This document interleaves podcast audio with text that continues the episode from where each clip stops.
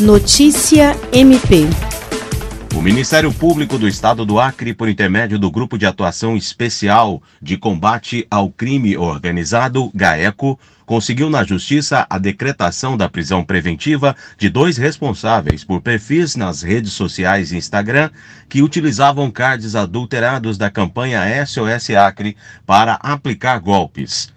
A prisão foi efetuada em Manaus, no Amazonas, pelo GAECO do MPAM.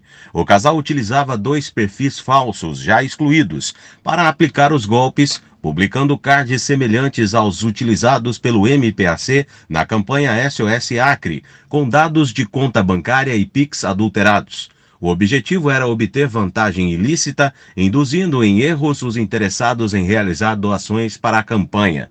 Além da prisão preventiva, os responsáveis pelos perfis tiveram as contas bancárias bloqueadas com um valor total de cerca de 5 mil reais. Os bancos ainda não informaram sobre movimentações de outros valores. Um dos responsáveis pelos perfis também é suspeito de praticar crime de estelionato usando o colapso causado pela Covid-19 no sistema de saúde no Amazonas para anunciar e vender cilindros de oxigênio que não eram entregues após o pagamento.